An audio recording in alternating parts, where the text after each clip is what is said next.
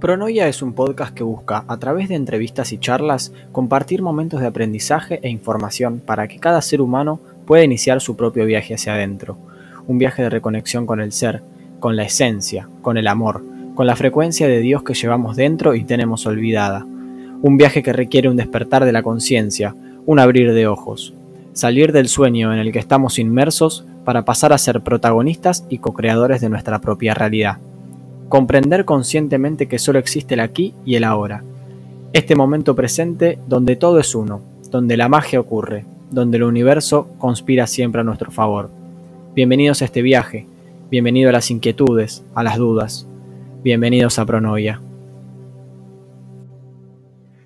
Bienvenidos, bienvenidas al tercer episodio de Pronoia, segunda entrevista en, en esta plataforma, en este podcast les, le damos la bienvenida, estamos muy contentos del invitado que, trajimos hoy.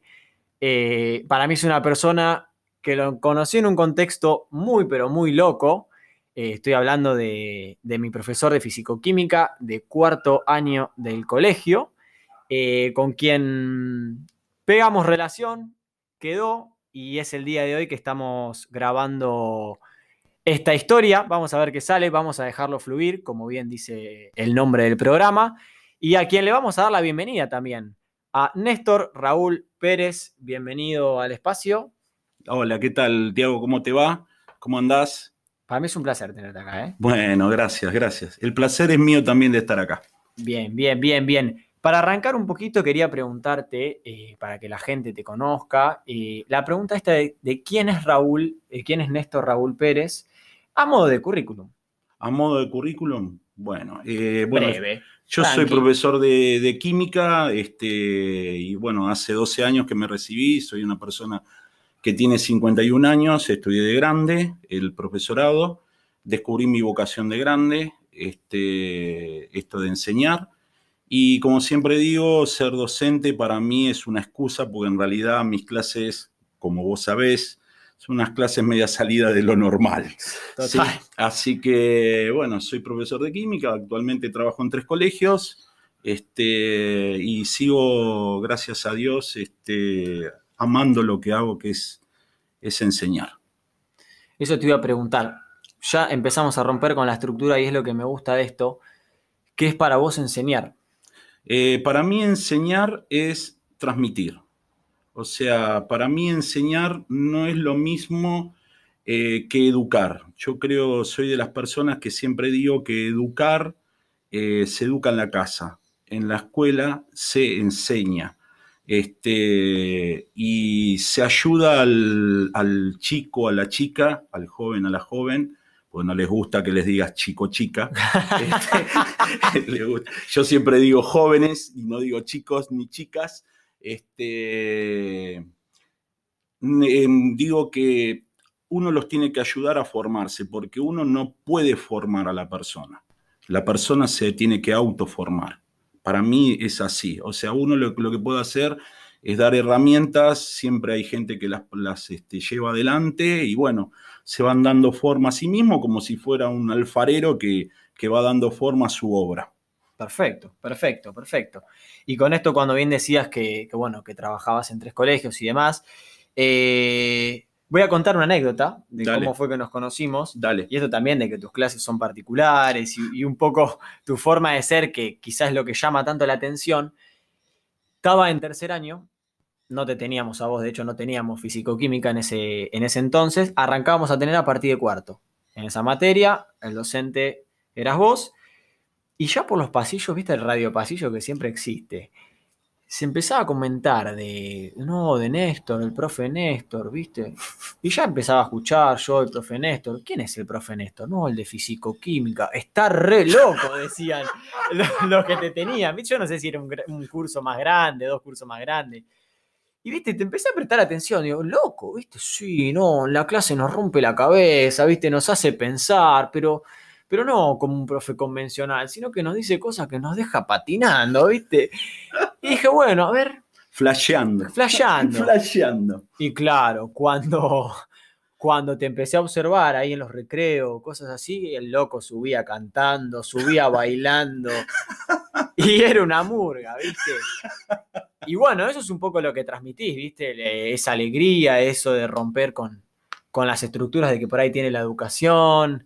Eh, y bueno, quería comentarlo porque fue muy loco. Claro, lo que pasa es que, a ver, eh, nosotros tenemos una mirada de que el docente tiene que ser un tipo acartonado, que tiene que ser un tipo este, eh, rígido, que no, no, no, no, uno en la vida no es acartonado, o sea, uno en la vida es, es, como es.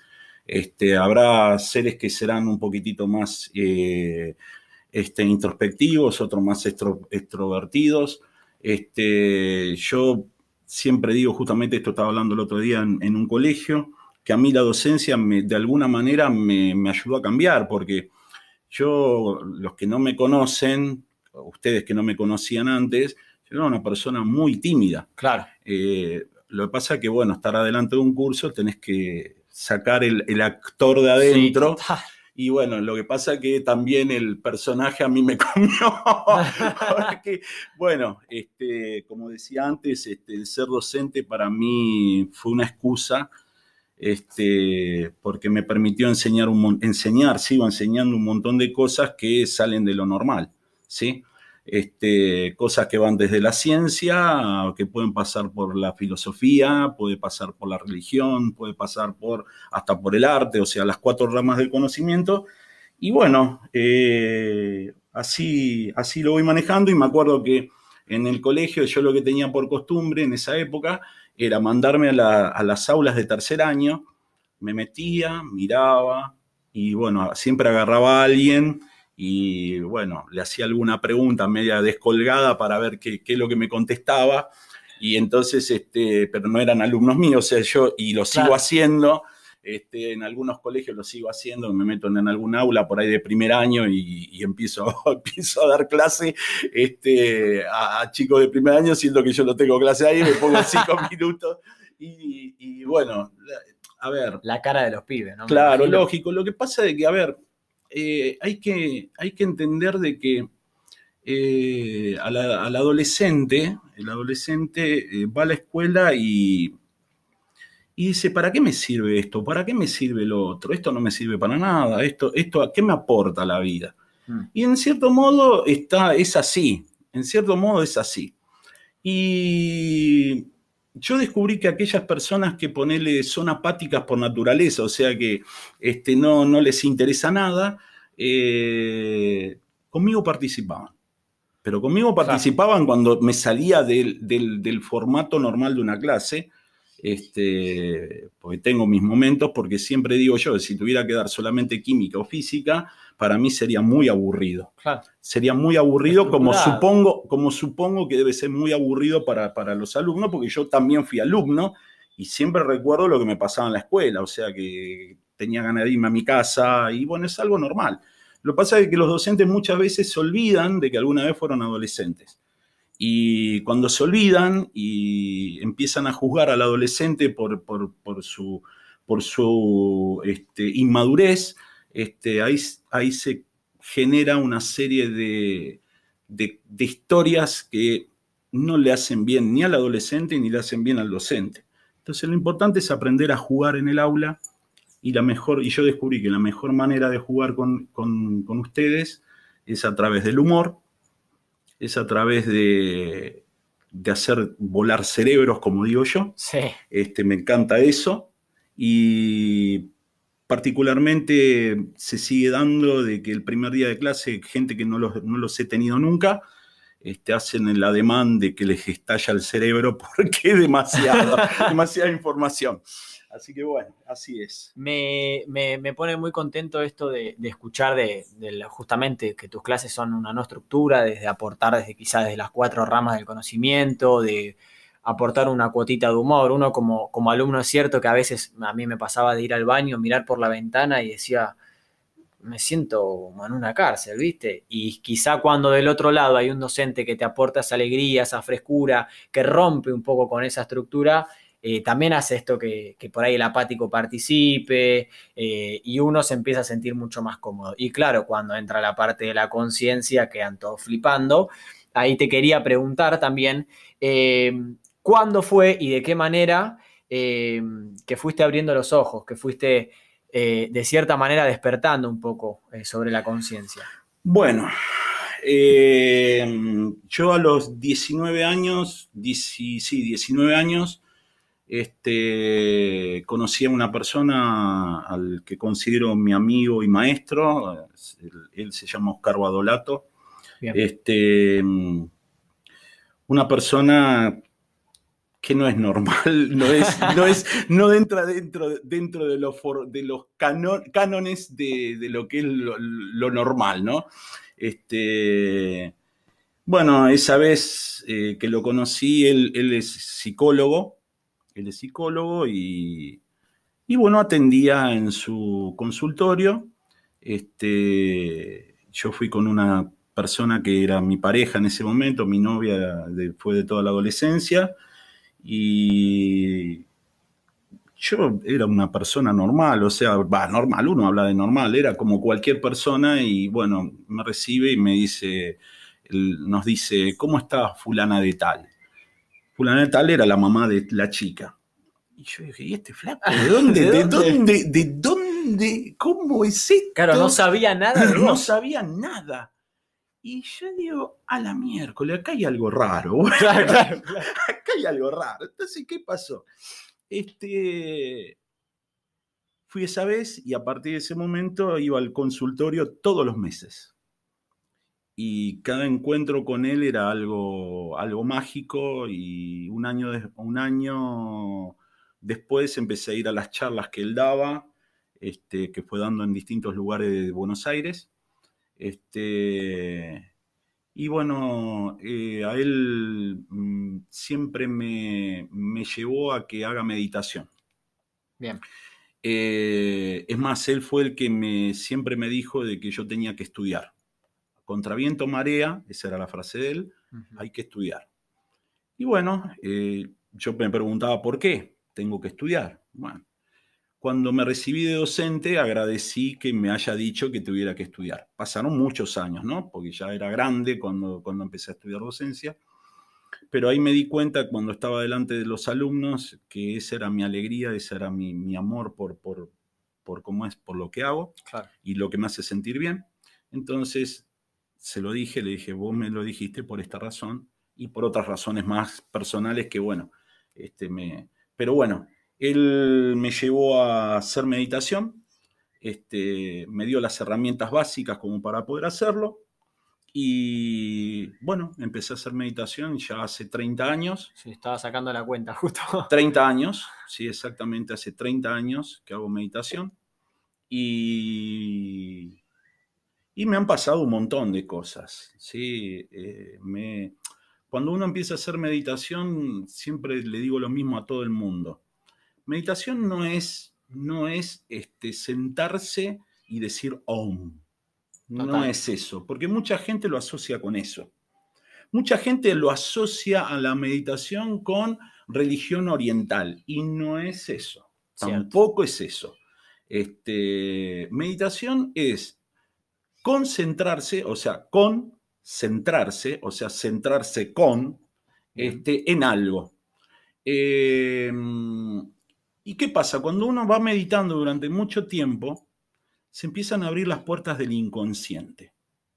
Las puertas del inconsciente, hay que recordar que el inconsciente es donde se guardan todas las memorias que tenemos nosotros según mi creencia de esta vida y según mi creencia de otras vidas. Bien. ¿sí? Perfecto. Este, pero obviamente que para saber de otras vidas uno no tiene que forzar. Porque si uno fuerza, fuerza ahí eh, se empieza a generar una imaginación. Y la, imaginación tiene un límite. Entonces se abre, empiezan a abrirse las puertas del, del inconsciente y uno se empieza a conocer y el empezarse a conocer realmente eh, te lleva a lo que se llama conciencia, que no tiene nada que ver con el consciente que te dice el psicólogo.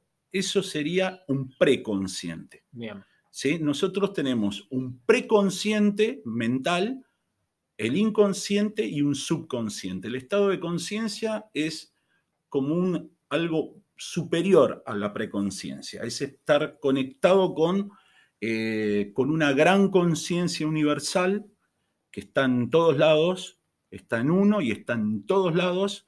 Este, algunos lo llaman Dios, otros lo llaman arquitecto divino, otros lo llaman Espíritu Supremo, Alá, Yahvé, que el nombre es lo que menos importa, lo que menos importa. Este, de hecho, los musulmanes y los eh, judíos le dan, tienen 99 nombres, cada uno tiene un significado determinado. Este, el número 100 hay que descubrirlo en uno, ¿sí? Hay que descubrirlo en uno.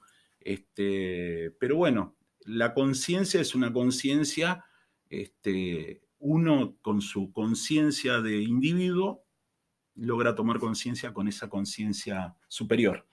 Perfecto. Y en, esa, y en ese entonces, vos con 19 años, cuando te recomendaban meditar, que volvemos a repetir y me, pareció muy buena la aclaración, uno lo asocia siempre con el sentarse, cruzar las piernas, om, y no es eso. ¿De qué manera vos meditabas en ese momento? Bueno, al principio eh, lo que hacía era eh, cerrar los ojos, respirar profundo, porque él nos enseñó una técnica para aprender a relajarnos. Este, yo que lo hago en las escuelas con los chicos cuando, por ejemplo, un día, no con todos los cursos se puede hacer, porque hay al curso que están más en onda y otros en menos en onda. Lógico. Lo que hago es hacerles cerrar los ojos y hacerles tomar contacto con la respiración, este, respirar profundo, mantener el aire, exhalar y hacerles inflar un globo donde mentalmente, donde meten todas aquellas cosas que les molesta, un dolor físico, un dolor mental, un dolor este, sentimental, exactamente, emocional, lo que sea, lo que ellos quieran. Y después, bueno, voy, voy este, iba armando, haciendo una meditación guiada, porque él nos daba meditaciones guiadas. Bien.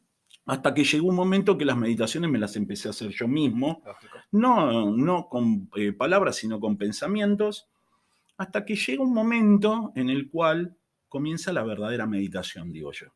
Eso es un paso previo a la verdadera meditación. La verdadera meditación implica eh, como desconectar la mente, la mente eh, cotidiana. Racional. Exactamente. Entonces, cuando vos lográs eso, que no te lo puedo describir porque lo tiene que vivir cada uno, lo tiene que vivir cada uno, y se dan cuenta en ese momento, en ese momento empieza la verdadera meditación. En ese momento empieza la verdadera meditación y ahí empieza a surgir eh, cuestiones que este, te pueden llegar a, sorprender las cosas que uno, claro, que uno va descubriendo. Este, lo, que, lo que tenemos que entender nosotros es que, eh, vuelvo a repetir y a tomar de nuevo lo que dije antes, eh, el universo es una gran mente, es una mente consciente consciente, absolutamente consciente. Entonces, si el universo es consciente, eh, nosotros desde nuestra mente finita tenemos que aprender a tomar contacto con esa mente consciente. ¿Sí? Perfecto. Este, te puede llevar toda una vida, te pueden llevar muchas vidas. Este, también siempre digo de que mm, habrá personas que van a tener mayor facilidad que otras, ¿Por qué? Porque ya lo han trabajado en otra vida. O sea, yo conozco la historia de maestros este, orientales o de maestros que acá se le dice santos y eso, maestros occidentales de distintas religiones, que ponele en una semana obtuvieron la iluminación. ¿Pero por qué? ¿Por qué lo hacen? ¿Por qué tan rápido? ¿Qué son gente, que son gente privilegiada? No, no, no. Son gente que ha venido trabajando durante muchas encarnaciones y que ya lo han logrado, o sea que lo único que tienen que hacer es este, tomar de nuevo contacto con eso y, entrar en el estado y sale directamente. Es así. Total, total. Y bueno, también corresponde a que cada uno está en un proceso evolutivo completamente diferente. De ahí el, por ahí a uno le resulta más fácil, uno está más abierto, otro más cerrado, pero bueno, lo importante es que cuando cada uno empieza a, meditar y a conectar con eso, es cierto esto del inconsciente y, las puertas al, adentro te traen a, situaciones de, sí, sí, sí, sí, aprendizaje. No, de aprendizaje y no solamente eso, empezás a tener eh, imágenes que vienen de no sé dónde, vienen de no sé dónde. Eh, Jung la llamaba este, imaginación activa. La imaginación activa son imágenes que te vienen de golpe él decía de que lo que hay que hacer es interactuar con esa imagen, Este, y esas son memorias, esas son memorias que van surgiendo.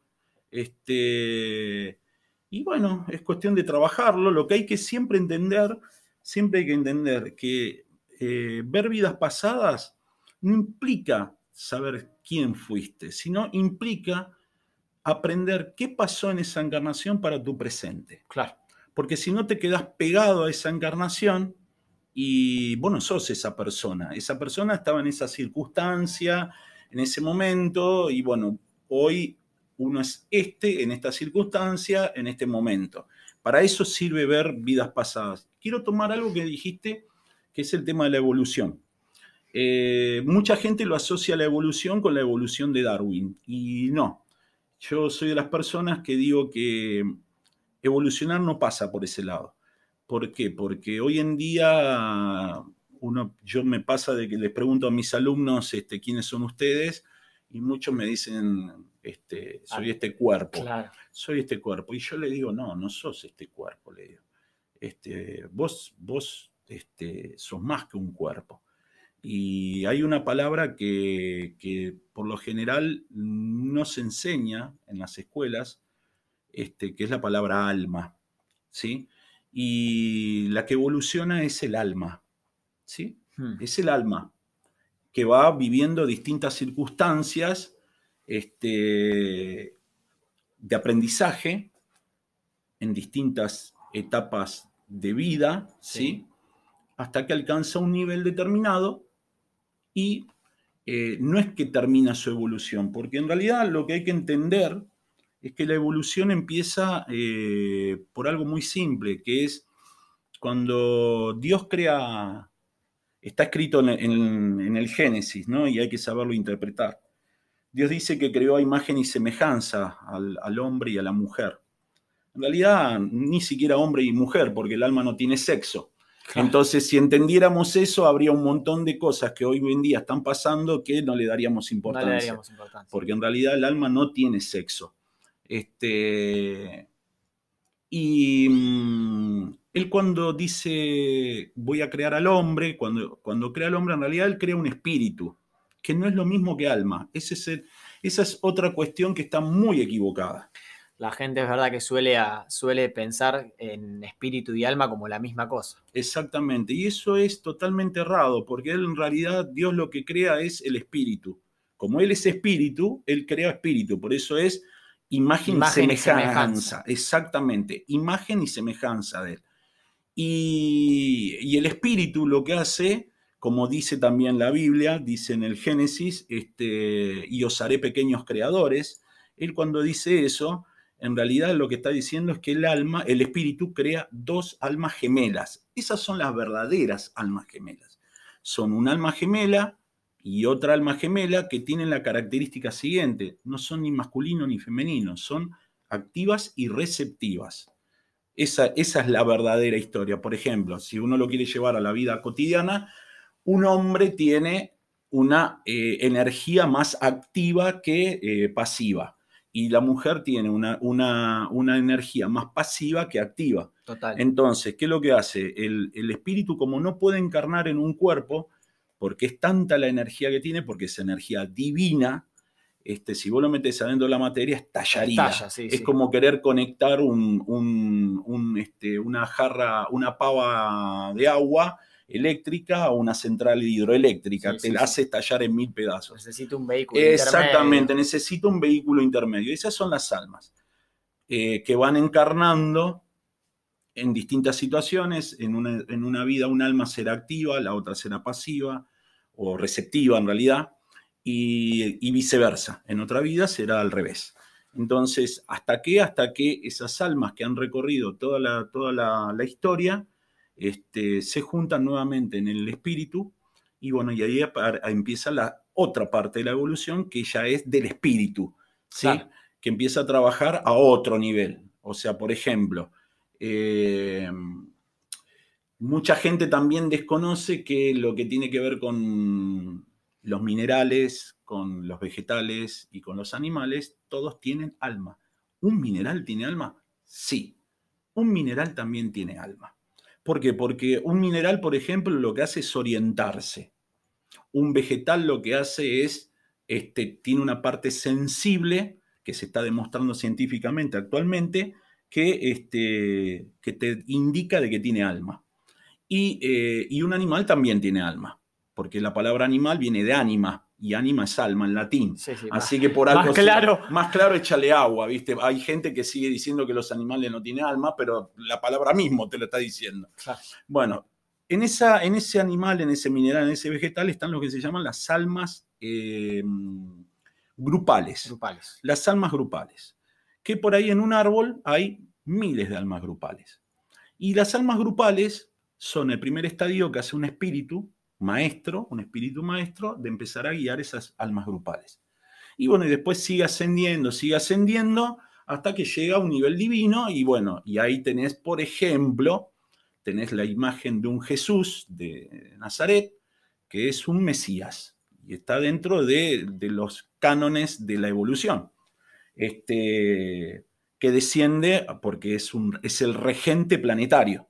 Claro. Jesús es el regente planetario porque es Mesías, pero está en el nivel divino. Y después sigue la evolución porque la, evolución es no infinita. Termina nunca. Claro, no termina nunca porque nunca vamos a poder ser como el creador. O sea, vamos a tender, como, como en matemática te enseñan, el límite del infinito. Este, pero bueno, es así la historia. Es increíble eh, la cantidad de información que, estás bajando. Eh, y bueno, a raíz de eso te quería preguntar, vos con 19 años, cuando arrancás este camino, eh, ¿qué cambios te fueron sucediendo a vos, tanto internamente como externamente? Porque es literalmente como si fuese un volver a nacer. Claro. Eh, a ver, si vos me preguntás qué cambios noté, en ese momento no noté nada. No noté nada. Simplemente meditaba. Me, me, mandaba, me, empecé a transitar este, el camino y sí te puedo decir hoy en día de que obviamente que si mm, vuelvo la mirada hacia atrás y empiezo a mirar en, ese muchacho, eh, mm, hay cosas obviamente que sigo siendo, sigo teniendo y hay otras que no, que ya es como que hay un cambio enorme, mm. hay un cambio enorme. Este, es, son, son, es mirarse, es como mirarse en retrospectiva. Mm. Es como mirarse en retrospectiva y empezar a, mirarse y decir, oh, mira, este era yo. Y no, ya, ya ese ya, no, ya, no, está. Más. está. Estás, en realidad, siempre está el adolescente, siempre está el niño, siempre está el bebé en uno, eh, lo va, nos va acompañando siempre, ¿sí? Mm. En cada etapa de la vida pero si uno toma, si esto lo toma como un trabajo personal de, evolución, este, no, no, es, muchísimo los cambios. Sí. Muchísimo los cambios. Este, así que eso es, eso lo que me, pasó a mí. Tremendo. Y bueno, y ahora justamente con el tema de los alumnos, como bien decías, hay cursos que resuenan más, hay otros que resuenan menos, pero siempre algo de esto un aporte de la conciencia dejas y eso es lo que a, los, a, cada uno le hace estallar la cabeza. ¿De qué manera transmitís esos mensajes?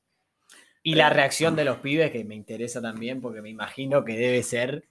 Bueno, eh, ¿cómo lo hago? Eh, a ver, así como estamos charlando nosotros, que estamos charlando en forma este, fluida, o sea, no, no, no hay un, acá no hay un, como es, un guion de parte mía, o mm. sea, yo estoy diciendo lo que a mí me, surge en el momento, bueno, así pasa en la clase. O sea, por ahí siempre utilizo un disparador A, eh, algún, este, algo científico. este, por ejemplo, lo que últimamente estoy usando mucho es que les pregunto a los pibes, este, a ver qué, cómo me pueden responder a mí, es si el 99,9% del átomo es vacío, ¿cómo es, que veamos, cómo es que vemos las cosas llenas. Claro. Claro, y entonces los pibes, viste, se empiezan a rebanar la cabeza porque a ellos les enseñaron que la materia es maciza y la materia no es maciza. De hecho, bueno, te empiezan a decir, no, bueno, pero porque están todos juntitos. Sí, sí, están todos juntitos. Le digo yo, sí, pero flaco, si el 99,9% es vacío, eso también es 99,9% vacío. Entonces este, se empieza a generar toda una historia se empieza a generar toda una historia que este, es muy loca.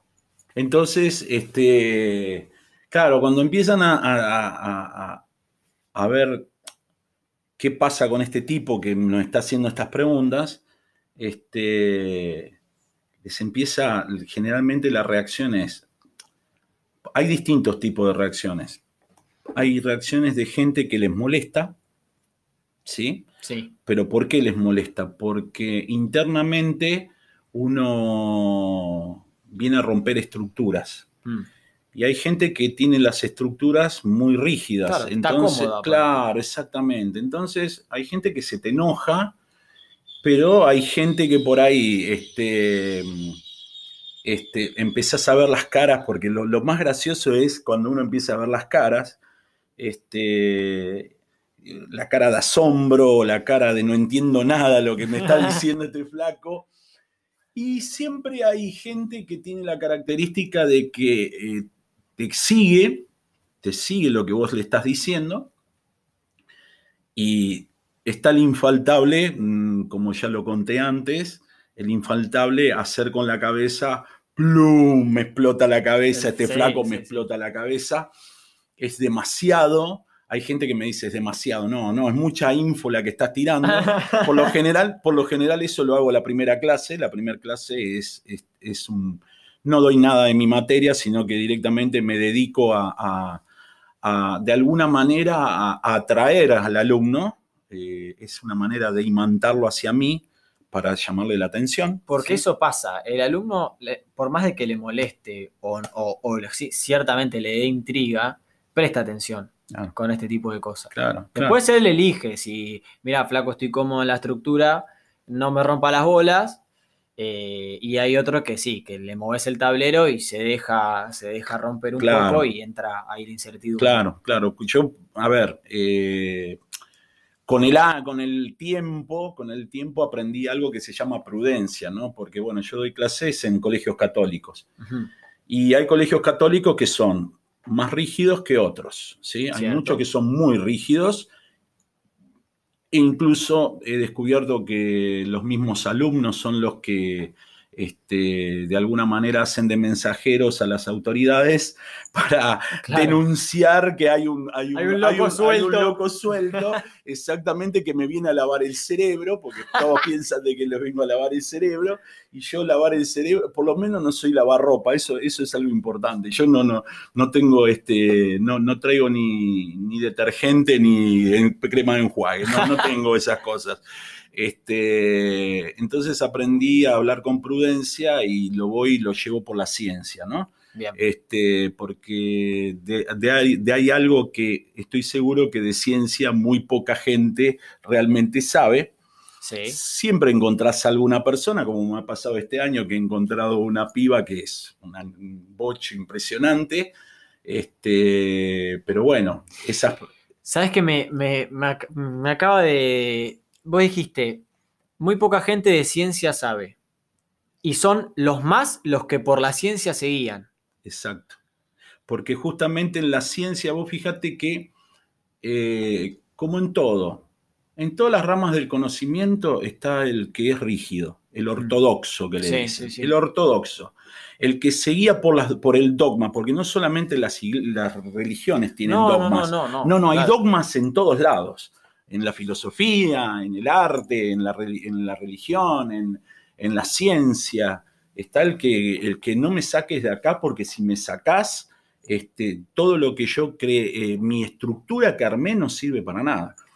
Entonces, este, mm, yo me di cuenta, me di cuenta de que lamentablemente, lamentablemente, eh, yo vengo a romper, lamentablemente lo digo no por, por, algo malo, sino les vengo a romper todas las estructuras a todos los que puedo.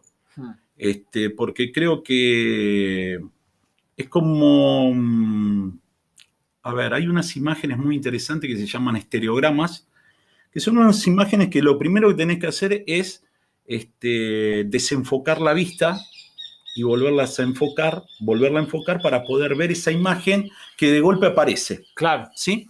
Entonces, este, acá es lo mismo, acá es desestructurarte, desenfocarte y este, volverte a enfocar desde otro lugar. Me encanta. Esa, esa es, la, es la realidad.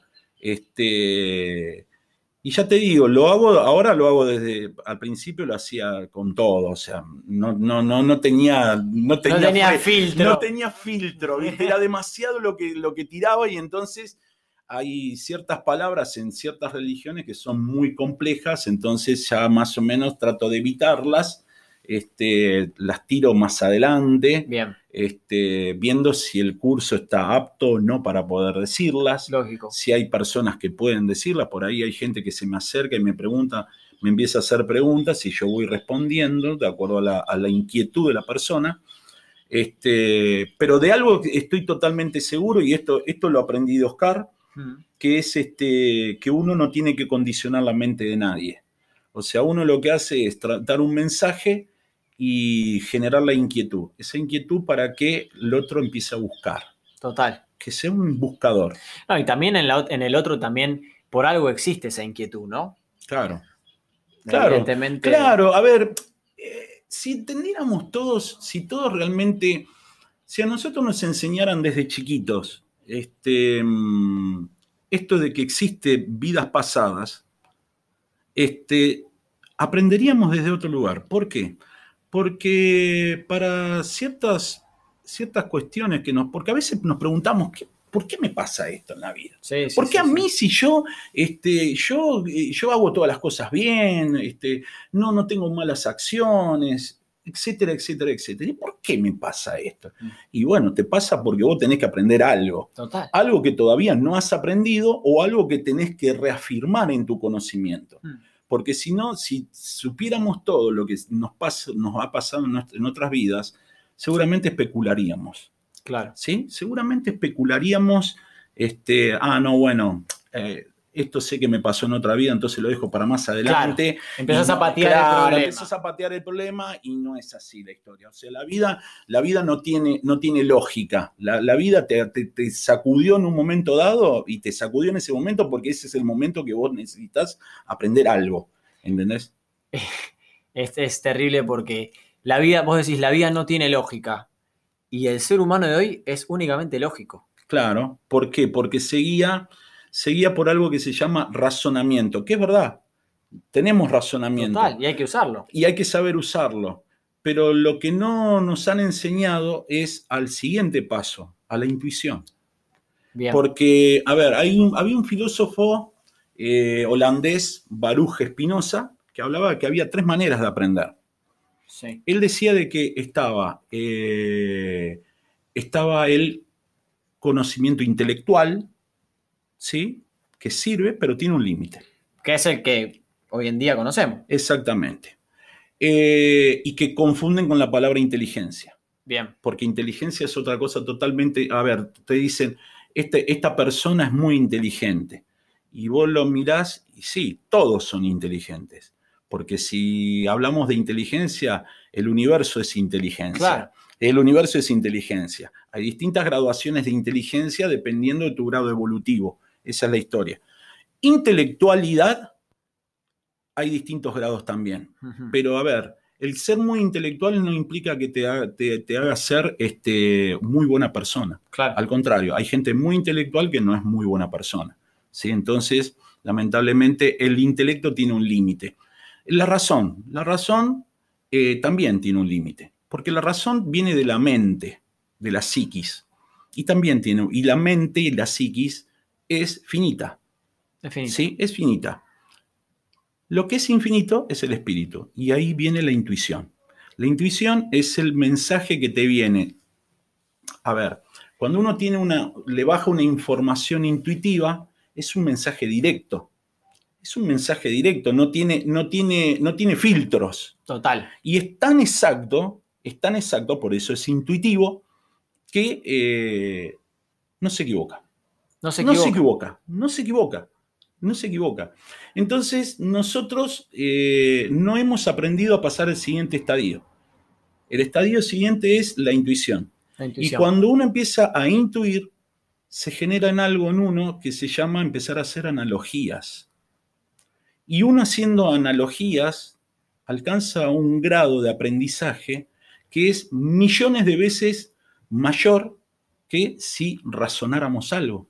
Total. Este, eso es lo que me pasa a mí cuando, por ejemplo, estoy dando una clase, que yo puedo arrancar hablando de química o de física y puedo terminar hablando de vaya a saber qué, porque ni siquiera yo sé de lo que voy a hablar. Claro. Este, ¿Por qué? Porque a lo largo de la vida me, me he dado cuenta que empezando a hacer analogías encontrás todo. Por ejemplo, a mí muchas veces me preguntan los chicos, eh, ¿cómo fue el Big Bang? Claro. Y yo les respondo, mira, es algo muy simple. Vos solamente tenés que entender cómo funciona el corazón. El corazón, cada vez que late, es un Big Bang. Es una expansión de sangre, ¿sí? A través de tus venas, exactamente. Pero antes de que haya el Big Bang, el, el corazón lo que hace es comprimirse para poder largar el, largar. el, chorro de sangre para tu, cuerpo, ¿no? Para oxigenar tu cuerpo. Y mm, acá es lo mismo. El Big Bang, que en realidad no existió el Big Bang, porque Big Bang eh, implica una explosión y que yo sepa en el, en el espacio no hay, no hay aire. No hay aire. No hay agua. No, no hay nada. No ha explotado nada. O sea, lo que ha ocurrido en realidad, y esto dicho por el mismo, el mismo descubridor de, del, ¿cómo es? del Big Bang, que él mismo lo ha dicho hace muy poco tiempo, que la palabra Big Bang está mal utilizada. Claro es, en realidad fue una gran explosión de, luz. De luz. Este, y no en línea recta, como todos piensan, sino en 360 grados para todas las direcciones, ¿no? Este, Incomprendible a la razón. Claro, exactamente. Entonces, si vos querés entender qué es lo que ocurre, qué es lo que ocurre, qué ocurrió en el Big Bang, tenés que irte al corazón. Solamente eso es una analogía. Total. Entonces vos te vas dando cuenta de que el conocimiento puede llegar a ser, vuelvo a repetirte, millones de veces superior a lo que vos aprendés en tu, en tu, en tu escuela, en tu universidad, en donde sea. Pero para eso hay que darse permiso. Total. No, y aparte son, son movimientos que se repiten y uno constantemente está, mientras hablaba se me venía el, hecho de, la ola en la orilla, que contrae y se expande, eh, la respiración misma. La respiración uno cuando le pone la atención al físico, como se contrae los músculos, y después se suelta. O sea, son movimientos que se repiten constantemente, es cuestión de prestar atención nomás. Claro, claro, porque todo es un fractal. Todo es un fractal. Es un fractal. ¿Por qué? Porque todo es, es eh, a imagen y semejanza de. Hmm. A imagen y semejanza de, que se va repitiendo en distintas, en distintas cuestiones. cuestiones. Por ejemplo, eh, si vos querés entender, eh, podés, si vos querés entender por qué el pulmón tiene la forma que tiene y por qué funciona la manera que funciona, te tenés que remitir al primer animal que hubo en la, en la planeta Tierra, que fueron las esponjas. Las esponjas son animales. ¿Qué, ¿Qué es lo que hace la esponja? La esponja en el mar lo que hace es, para poder alimentarse, absorbe el agua como una esponja, se alimenta y larga todo aquello que no le sirve para nada para alimentarse. Bueno, acá es exactamente lo mismo. Si vos miras una foto de una esponja, es un pulmón. Es exactamente igual. Sí, sí, sí. Por eso todo se va repitiendo y todo es una analogía.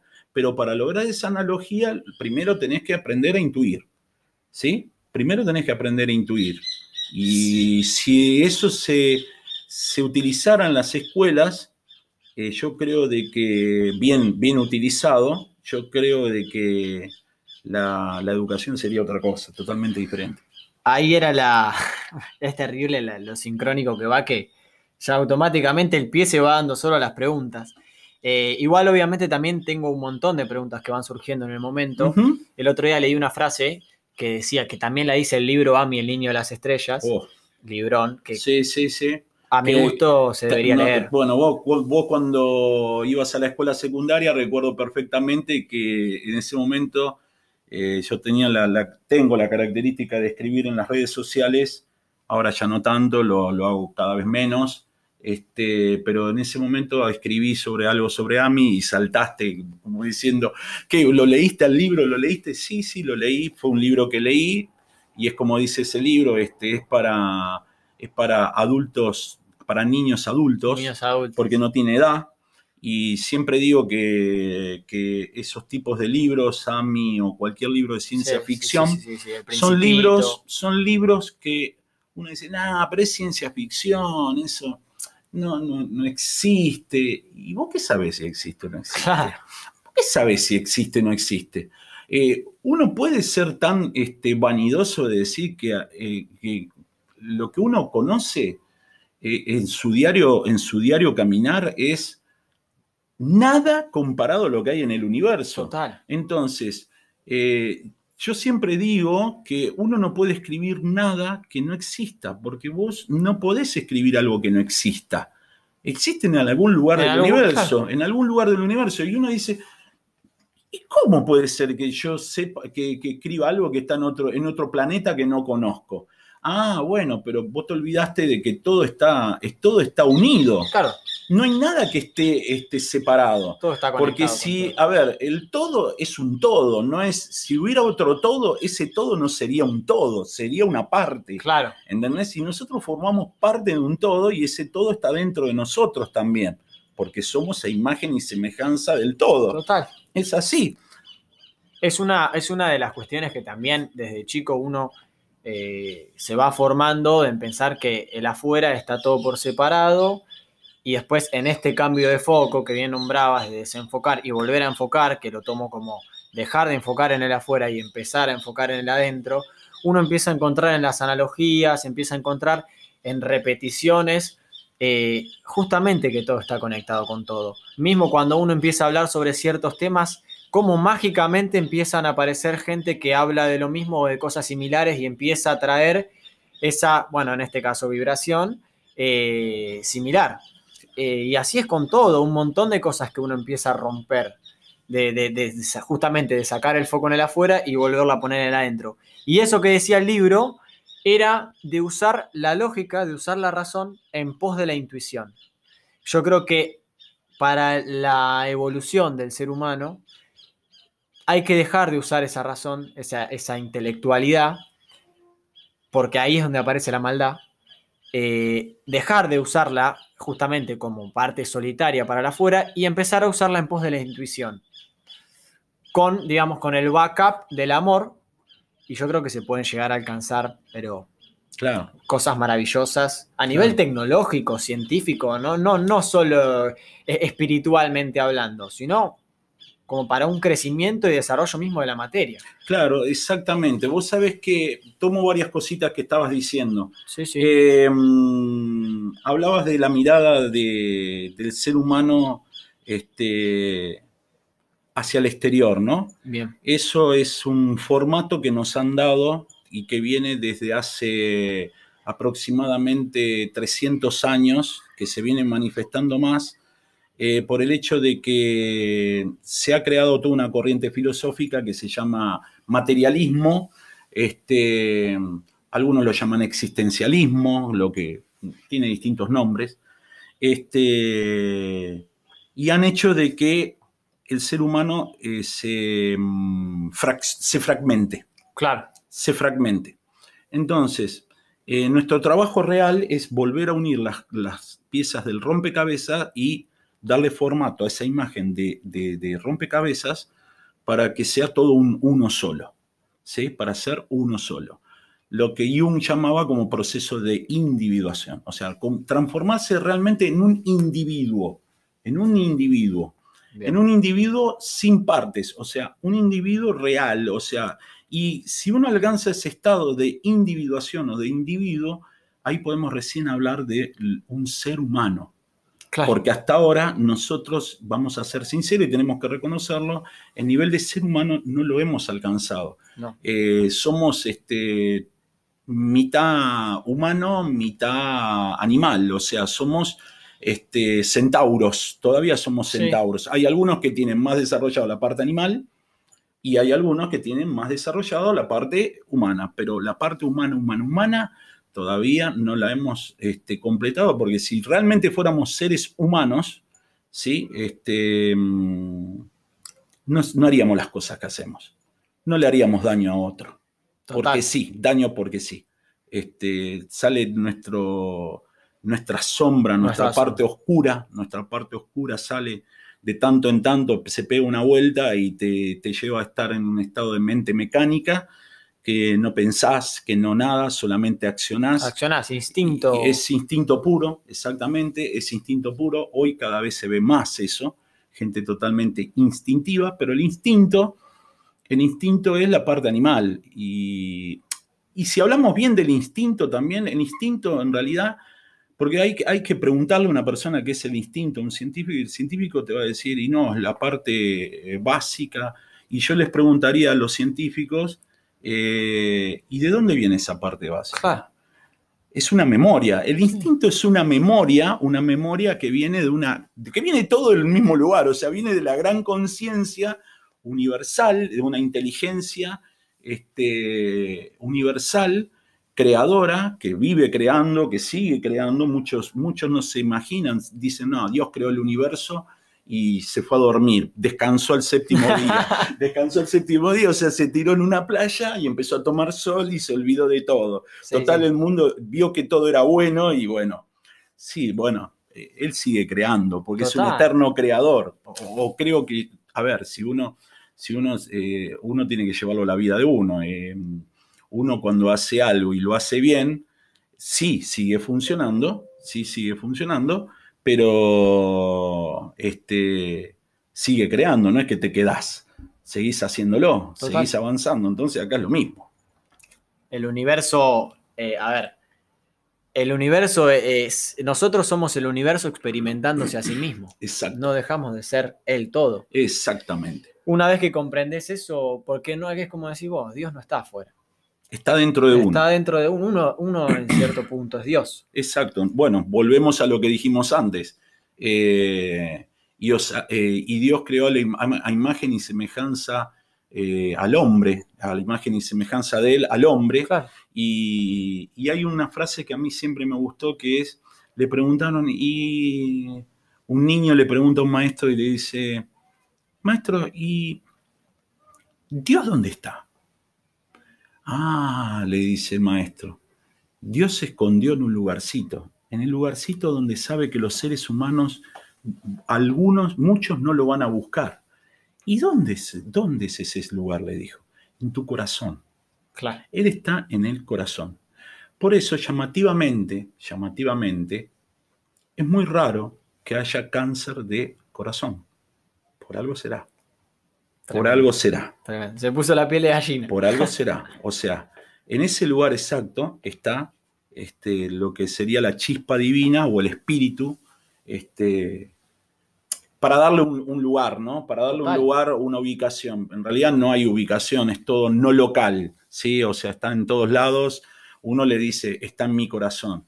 Y bueno, hay muchos, muchos este, estudios científicos que dan cuenta de que el corazón eh, trabaja como si fuera un campo, un campo magnético, como es el campo magnético de la Tierra. Total. O sea, tiene un formato, un formato tipo toroide. Toroidal. Toroidal, exactamente, la parte electromagnética del, del- es como si fuera el planeta, como si fuera el, el- el- cómo es el campo magnético de la Tierra. Mm. Y entonces ahí te das cuenta de que nosotros somos imagen y semejanza del universo. Volvemos de vuelta a Que las volvemos de nuevo a lo la mismo. Exactamente, es todo lo mismo. Todo está conectado. con todo. Exactamente. Que, bueno, y también mientras, mientras te escuchaba hablar, uno tiende a decir esto está bien, esto está mal, el odio está bien, el odio está mal, el amor está bien, el- y esto está por encima. Yo lo que considero es que, porque uno dice, no sé, eh, sí, el odio, el matar y esto y lo otro y bla, bla, bla, y está mal, eso es cierto, pero yo creo que es en parte por esta desconexión que tiene el ser humano entre la mente y el corazón, entre esa usar la razón en pos de la intuición, saber que la luz, que la oscuridad habita la luz, pero no nace de ella, ¿me entendés? No sé si se, se entiende a lo sí, que voy. se entiende perfecto. Entonces, eh, en cierto punto eso es como que tiende a, inevitablemente en algún punto uno va a tocar la luz. Un poco estas polaridades de, del, bueno, tener que llegar hasta un extremo para, pum, salir, sentirse incómodo y, pero, pero nada, es, está por encima del bien o mal, a eso es lo que quería ir. No sé por qué me fui por las ramas, pero, pero te voy nada. A, te voy a contar algo. Eh, últimamente a mí me está pasando de que eh, yo estoy leyendo mucho a Jung, ya lo he nombrado tres veces, dos veces anteriormente. Eh, sugiero que lo hagan porque es, es, impresionante el trabajo que hizo. Este, es un maestro, realmente es un maestro. Un maestro hizo un trabajo muy profundo, muy elevado, muy elevado. Eh, volvió a revalorizar aquella palabra que está muy olvidado, que se llama alma. Bien. ¿Sí? Porque nadie te enseña de que uno ten, vos tenés un alma, sino que te dicen vos tenés un cuerpo, pero nadie te dice que tenés un alma. Y él lo que decía es que nosotros tenemos eh, dos cuestiones. Una cosa que se llama la sombra, ¿sí? es un arquetipo. ¿Qué es un arquetipo? Una idea. Una idea. Una idea primordial. Uh -huh. este, y a la sombra no hay que reprimirla. ¿Qué quiere decir? ¿Que te la, te la, tengo que dejar suelta? No, no, no, no es eso. Vos la tenés que integrar a vos. Saber Bien. que está. Saber que está. Y va a estar toda tu vida. La sombra siempre va a estar al acecho, pero vos la tenés que integrar y allí aprovechar positivamente eso que es la sombra, aprovecharlo positivamente, mm. no negativamente. Total. Porque si no es volver a lo instintivo, ¿sí? Este, ¿Para qué? Para poder unir esto de las luces y las sombras, que son los opuestos. En un ¿sí? neutro. En un, en un neutro que sería ya a partir de ese momento lo que él llama el proceso de individuación. Bien. Transformarte en un individuo total, absoluto, ¿sí? Este, él lo que tuvo muy bueno que hizo todo un trabajo, de, un estudio de la alquimia, muy interesante, Sí. muy interesante. Recomiendo que aquel que le interese realmente el tema ese lo, lo lea, porque es muy bueno. Eh, y te decía que mm, él también decía algo muy loco que leí hace muy poco y me, me lo, me lo trajiste a la memoria, que es lo siguiente, eh, ¿qué es bueno y qué es malo? Lo bueno y lo malo es subjetivo. Es subjetivo. Porque él decía, por ejemplo, eh, hoy tuve una, una, una, una, sesión con un paciente que estuvo horrible, le di con un palo. Y venía, venía el paciente la semana siguiente y le dice, qué buena que estuvo tu sesión, Claro. la clase, la, la anterior, le dice, no sabes cómo me dejaste pensando. Entonces él se quedaba sorprendido, como también le pasaba al revés. Decía, qué buena que estuvo esta sesión. Y venía el, el- y, y venía el otro y, y venía hecho pedazos después, como diciendo, fue qué sesión de miércoles. Y no, bueno, justamente, lo bueno y lo malo es subjetivo. Obviamente hay cosas que son más buenas, en vez de ponerle bueno, vamos a decirle positivas, Positivos. positivas y más eh, ne- negativas Mm. que malas. ¿sí? Pero eso depende también, es subjetivo a cada uno. Incluso él decía algo muy interesante que me, me- me llamó muchísimo la atención, que decía, suponete que vos vas a una, a una tribu donde son caníbales. Mm. Y uno dice, pero estos son todos unos asesinos. Claro. No, no, pero a ver, ellos son caníbales porque, bueno, porque su creencia eh, les dice de determinadas cuestiones y para ellos es eso. Total. Está bien. Entonces, ¿es bueno o malo? Y depende de quién. Depende de quién. Es, es tal cual. A ver, cada uno tiene su punto de vista, cada uno tiene su propia realidad. Eh, Exacto. eso hace que el mundo sea subjetivo. No existe una única realidad, no existe la objetividad.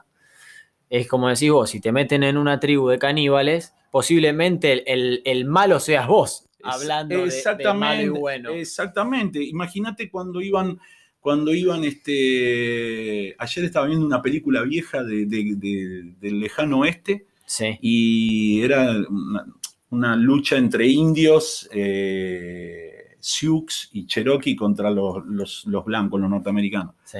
Y venía un indio y le dice, che loco, ¿qué estás haciendo? ¿Estás sacando lo- los, los, este, muertos? ¿Los estás desenterrando? ¿Estás, este, estás este, violando mi, mi- mi- mi- mi creencia? ¿Qué estás haciendo? Sí, sí. Y bueno, eh, ¿cómo, cómo, cómo han querido imponer, las distintas culturas han querido imponerle a otras culturas sus propias creencias? este, tratándolas de, como es, de que fueran supersticiones y cuestiones, no, son creencias y creencias tan válidas como cualquier creencia, este, mientras no hagan ninguna cosa que, atente contra la vida de la otra persona, este, está todo bien, o sea, no, no, no está mal. Total. Eh, por eso digo, el bien y el mal es algo muy, muy subjetivo, muy subjetivo. Hmm. Este, obviamente que con eso no quiero decir que hay que salir a matar gente, porque no. Ahí es donde quería hay, llegar. Hay, hay, cuestiones, hay cuestiones que, bueno, uno también tiene que conocer que eh, hacer eso no, no, no está bueno, no es positivo. La pregunta la, eh, eh, es, esto que decís vos, la pregunta que sería cualquiera es, claro, sí, pero si yo entonces voy, salgo a la calle, le pego un tiro a uno y... No, no, obviamente que no, porque vos no podés atentar contra la vida del otro. Vos no podés atentar contra la vida del otro, porque vos no sos nadie para poder hacer eso. Acá, acá la, historia es, uno no puede atentar contra su propia vida, no puede atentar, atentar contra la vida del otro. ¿Por qué? Porque no hay bien mayor que la vida. Y la vida no te fue dada, no, la vida te la, te la dieron, te la dieron para que vos la puedas este, utilizar en pos de tu evolución. Si vos estás haciendo algo que no corresponde, en vez de evolucionar, estás involucionando. O se detiene tu evolución y seguramente en otra, en otra encarnación seguramente vas a tener que, volver a pasar por la misma situación. Por ejemplo, si hay un asesino y tiene una víctima, puede ocurrir que la víctima, la próxima, sea el asesino y el asesino sea la víctima, porque tiene que vivir esa experiencia. ¿Hasta cuándo es eso? Y hasta que uno de los dos corte el día de la marmota, como digo yo. El día de la marmota. Hasta que uno de los dos se dé cuenta de decir, ¿qué estoy haciendo? Esto no lo tengo que hacer. Entonces, ahí uno aprendió.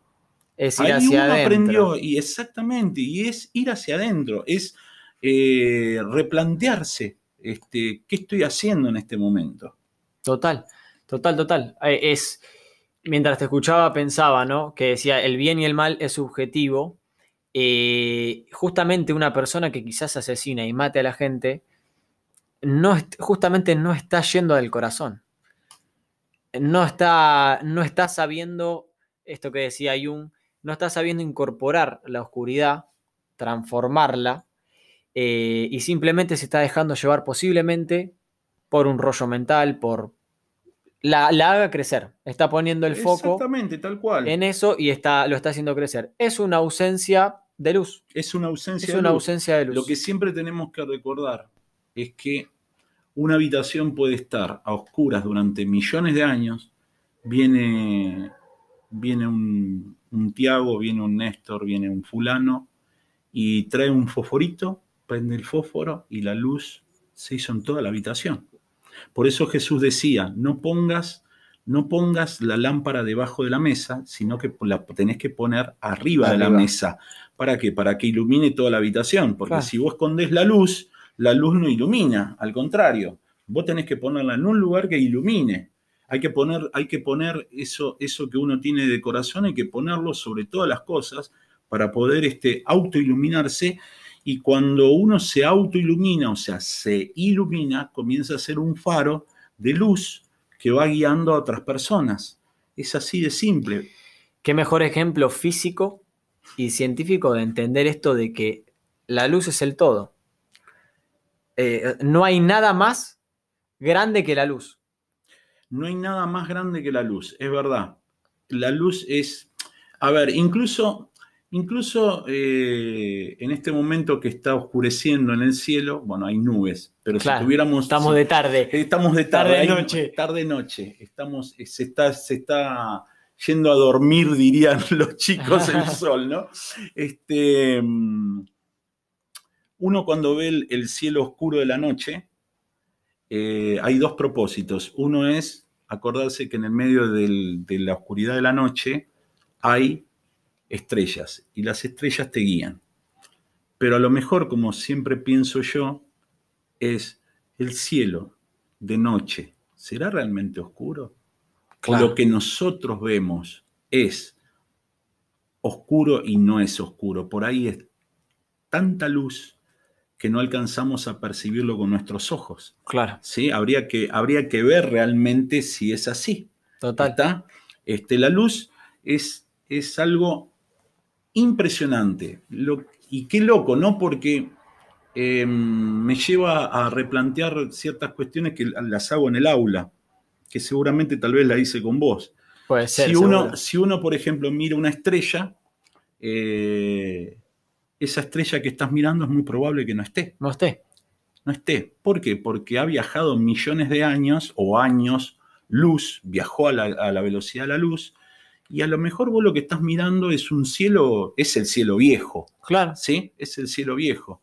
Y, y uno mira el pasado del cielo, el pasado de la estrella, pero nunca nadie se pone a pensar si te pones al revés, o sea, si vos te vas a la estrella y mirás para este lado, también estarías mirando el pasado. Mirando el pasado. Entonces, mi pregunta es la siguiente, ¿el pasado a dónde está? está allá, está acá. ¿Dónde, miércoles está? ¿Dónde está? No y está. ahí explota claro, ¿dónde está el pasado? ¿Será realmente así que, hay pasado? No, yo creo que hay un eterno presente. Es un eterno presente. Einstein decía muy claramente, eh, el tiempo se llama tiempo y espacio. O sea, las dos cosas son lo mismo. Son lo mismo. Son exactamente lo mismo. Y el tiempo no pasa igual en el espacio que acá. ¿Por qué? Porque justamente si vemos una imagen del espacio-tiempo que lo dibujan como si fuera un, tablero de ajedrez al cielo, todo cuerpo que es este, denso eh, lo que hace es hundir ese espacio-tiempo y hace que el tiempo tenga que recorrer mayor distancia. Por eso en el planeta Tierra el tiempo pasa muy lento. Y si te vas al espacio, el tiempo pasa más rápido. Claro. Ese es el, es el experimento que hicieron con los gemelos. Hmm. un gemelo ruso estaba acá, mandaron otro gemelo ruso en, al espacio y el gemelo ruso del espacio estaba más joven que el de acá. Claro. ¿Pero por qué? Porque el tiempo pasa de otra manera que el que acá. ¿Se entiende? Pasa que uno tiende a, siempre a, intentar entender todo desde la razón, desde la, desde la mente, y como bien decíamos antes, la mente es limitada. Y tiende a, bueno, pero el tiempo es lineal. El pasado es atrás, el presente es ahora, el futuro es adelante. ¿Cómo puedo yo comprender esto desde la mente, sabiendo de que la mente se rige por un tiempo lineal? Y ahí es donde explota la cabeza, donde generalmente el pibe que está siempre siendo educado, formado desde la razón, eh, empieza a entender que es mucho más que eso. Porque lo tenés que entender desde el corazón, desde la intuición, desde el presente, desde el eterno presente hay algo mucho más grande que, es, que abarca todo esto y está por sobre nosotros. No lo podemos comprender con una mente limitada. Vos decís el tiempo, el, pasado, el pasado, eh, tenemos pasado atrás, el futuro adelante, pero eso es para nosotros, porque los indios este, aymaras decían que el, el pasado es aquello que vos ves, que ya viste, por lo tanto está adelante. Total. Y el futuro está atrás, que es eso que no viste todavía. Mm. Y el presente, ¿qué es? El presente está en vos. O sea, entonces, cuando vos le decís al pibe, che, no, pero a ver, si el futuro, si el pasado está adelante, que yo ya lo vi, que te miran con una cara como diciendo, ¿cómo? pero yo no lo digo, lo dicen los aymaras, lo dicen los aymaras, no lo dicen esto, lo dicen ellos, es una creencia de ellos. Y ¿Y qué pasaría si uno realmente le dice, che, mirá, ¿y si nosotros no venimos del pasado y venimos del futuro? ¿Qué, ¿Qué, sabes vos? Porque a lo mejor podemos venir del futuro. Por ahí venís del futuro, a experimentar el pasado para comprender el presente. Exactamente, eso, son, eso fue lo que le pasó a los mayas. Claro. Los mayas hablaban, decían sus, sus, como es, sus este, profecías, que son exactas, son exactas, las profecías de, ellas son, de ellos son perfectos. Mm. La del 2012 es mal interpretada. Sí, sí, sí, mal decodificada. Totalmente, que es más, es este, hasta dirigista, catastrófica, y cuando pasó lo que pasó, que pasaron cosas, lo que pasa es que nosotros no lo vimos, no, lo, logramos verlo. Este, ¿Por qué no logramos verlo? Porque lo que ocurrió realmente no está en el planeta Tierra, o sea, estuvo en otro lugar, ¿sí? Este, es justamente lo que estaba hablando hoy con mi hijo, que le estaba explicando esto, ¿no? Este, el, sol no está quieto, el sol se está moviendo también.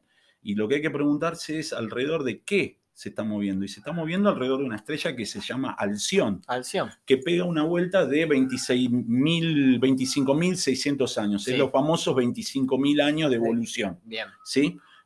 Eh, el gran periodo temporal que hace el Sol alrededor de Alción, que de ahí vienen las 12 eras este, astrológicas, era de Acuario, era de Pisces, que es dividir ese círculo en 12 partes, de ahí viene. El 21 del 12 del 2012 lo que realmente ocurrió fue que si imaginamos que la galaxia fuera como si fuera un, plano, como el plano terrestre, y tuviera un horizonte, y nosotros estuviéramos desde la galaxia mirándolo, el 21 del 12 del 2012 lo que ocurrió fue que el Sol salió del plano de la galaxia en ese momento y se produjo lo que se llama el amanecer, El amanecer galáctico. galáctico. Pero justamente lo que hay que entender es lo siguiente. Si hubo un amanecer, quiere decir que antes era de noche. Era de noche. 12.300 años fueron de noche. Y la pregunta sería, uno cuando es- es de noche, no sé tanto hoy en día, pero cuando yo era pibe, ¿la noche para qué servía? Para dormir. Para dormir. Quiere decir que el ser humano ha vivido una noche galáctica durmiendo. Durmiendo. ¿sí? Durmiendo. Esa es, esa es la historia. Este, pero bueno, hay muchas, muchas cosas para... Y eso te, te- justamente te iba a preguntar. eh, a, par- a raíz del 2012 estamos viviendo. La era sin tiempo. El tiempo del no tiempo. Ese es el tiempo del no tiempo. Porque el tiempo se aceleró. Vos tal vez no te acuerdes. Pero yo un día estaba en el aula con ustedes, creo. acuerdo, me Sí, acuerdo. ¿Te acordás de ese Eh, día? que no. que agarré, estaba, eh, Tiago iba a un colegio que muy rígido co- religiosamente, Muy católico. que me rajaron a la miércoles, ese me rajaron a la miércoles, demasiado subversivo era, este, demasiado subversivo, no fue del único, ya me rajaron de otro más también, así que bueno, viste. Pero bueno, eh, son gajes del oficio. Gajes del oficio. gajes del oficio, yo sabía que iba a pasar porque me lo habían adelantado que algún día me iban a rajar a la miércoles de algún lado. Este, uno está donde tiene que estar, Total. en ese momento y bueno, da un mensaje y eh, cuando cumple una función es porque ya el mensaje ya fue Ya dejado fue dejado. y prenderá en quien tenga que prender. Es así la historia. Ah. Bueno, eh, me acuerdo un día que estaba, estábamos en el aula y agarro de debajo del banco una Biblia y yo tengo por característica, que la he- lo he aprendido esto, de abrir, la, abrir el libro y ponerme a leer lo que, lo que abro, ¿no? Obvio. Y hay una parte que dice, que es el discurso escatológico de Jesús del final de los tiempos. Él dice que al final de los tiempos este, el tiempo será abreviado. Lo dice bien claramente. El tiempo será abreviado. Claro, yo me acuerdo que en ese momento pegué un grito y dije, ¡acá está! ¡Acá está! Gritaba. Claro, ¿por qué? Porque tal vez las personas de mi edad, yo tengo 51 años, si están un poquitito atentos, se van a dar cuenta que el tiempo se aceleró. Se aceleró. Se ha acelerado. Los días se pasan más rápido. El tiempo pasa volando. Total. Eh, ya estamos a mitad de año, parece que fue ayer, pero esto es lo llamativo también, que pasó ayer el año nuevo, pero también parece que hace un montón de tiempo que pasó. Es como paradójico. Es paradójico. Es paradójico, porque justamente estamos viviendo, estamos viviendo el tiempo del no tiempo. En realidad el tiempo se está cuantizando en este momento. ¿Sí? ¿Para qué? Porque eh, llegará un momento, lle- llegará un momento, como dice, como continúa el discurso, eh, que tenemos que pasar muchas cuestiones que si las pasáramos, el estrés, el nivel de estrés que estamos viviendo, lo pasáramos con el tiempo viejo, eh, no habría cuerpo ni mente que lo soporte Que lo por el estrés. Claro. Entonces, esto tiene que pasar rápido para que eh, justamente eh, determinados seres este, que tengan ya hecho un camino evolutivo, un aprendizaje, o, o por ahí no es necesario saber de todas estas cosas. Con el solo hecho de tener la actitud de, de servicio, porque uno cuando hace servicio está haciendo un acto de amor, Total. ¿sí? Un acto de amor. Y esto es algo que tenemos que entender también, que no va a venir alguien y te va a decir, che, este, eres salvado, te va a tocar la cabecita y te va a decir, estás iluminado. No, flaco, te tenés que salvar vos. Rompete el Tenés- culo. sí, sos vos, flaco, sos vos el que tenés que salvarte. Y voy a decir algo que por ahí muy poquita gente lo sabe, o por ahí no lo sabe casi nadie, Bien. es que los seres que, que están, que vienen de otros planetas, que los hay buenos y no los hay tan buenos, Total. este, hay seres que están tan, tan, tan, tan evolucionados que tienen aparatos que pueden medir la vibración de amor que tiene cada ser humano. También lo dice el libro. El libro lo dice. Claro. Eh, Ami, el niño de Claro, las tienen, tienen un sensor de eh, un medidor de amor. Entonces, este, de eso no se escapa nadie. O sea, automáticamente salta si vos tenés, este, tenés buena actitud o no. Y vuelvo a repetir, no es necesario saber de estas cosas. Porque, a ver, si vos, eh, si vos vas por la calle y querés enseñar espiritualidad a una persona que tiene hambre, el que tiene hambre te va a decir, dame de comer, no me hables de espiritualidad. Lógico. Exactamente. Entonces, ¿qué es lo que tenés que hacer primero? Primero tenés que darle de comer, compartir tu pan, partir, partirlo y dárselo para que coma, para que se alimente, para que adquiera fuerza. Y después, si hay posibilidad, podés hablarle. ¿Sí? Este, si no, dale de comer y ya con eso ya está. Mm. O sea, porque hay que recordar también que eh, hay cosas que no nos enseñaron, que es, este, nosotros creemos que solamente las cosas malas se contagian. Y sin embargo, las cosas buenas se contagian también. Total. Entonces, si uno toma una actitud de vida este, para hacer el bien, eso se ha de contagiar. Y como todo lo bueno y lo malo, lo malo vuelve, lo dijo Jesús también. Si haces el bien, 70 veces 7 se te ha de volver. Y si haces el mal, 70 veces te ha de volver. Entonces, eso es- él estaba explicando ahí claramente lo que es la ley del karma. Lo que pasa es que no le da el nombre de la ley del karma porque él estaba en otra civilización, Claro. que era la civilización de Medio Oriente. ¿sí? Entonces, eh, vuelvo a repetir, no es necesario saber todas estas cosas. Ahora, si las estás por aprender, sugiero que sepas que tenés una doble responsabilidad. Bien. La responsabilidad es aprender y después usarlo para bien. Porque si lo usás para mal, es terrible. Es lo peor que podés llegar a el- cuando digo usarlo para mal, lo digo para beneficio personal. Esto es para Servicio. servicio. Amor. Absolutamente. Amor absoluto. Y como siempre digo a mis alumnos, hay distintos tipos de amores. Los griegos lo decían. Mm. Estaba el ágape, estaba Eros, y no me acuerdo el otro, no me lo puedo acordar nunca, el último. Este, hay distintos tipos de amores y el amor más difícil que existe es el amor a todos los seres humanos. Que de esos seres que han logrado ese nivel de amor sí, son unidad. contados con la mano, con mis a lo largo de la historia estamos hablando, Sí, ¿no? sí, me- me- me- por ahí hasta me sobran dedos. Sí, este, pero eso sería lo que realmente tendríamos que hacer. Total. ¿sí? Tengo justamente que hablabas un poco de esto eh, y últimamente nombraste de vuelta al ser humano y, y un montón de lo que hablaste, la verdad que a mí me dejó súper, eh, nada, flasheado, ¿no? Eh, porque la verdad Sí, que... se- hasta, hasta esta altura te seguís flasheando. eh, no, uno la verdad que se pone contento y agradece porque... No, en realidad, ¿sabes qué es? No es flasheo, es asombro. Asombro, capacidad de Asombro. asombro. Acordate que aso- asombrarse es sin sombra, es quitarse la sombra.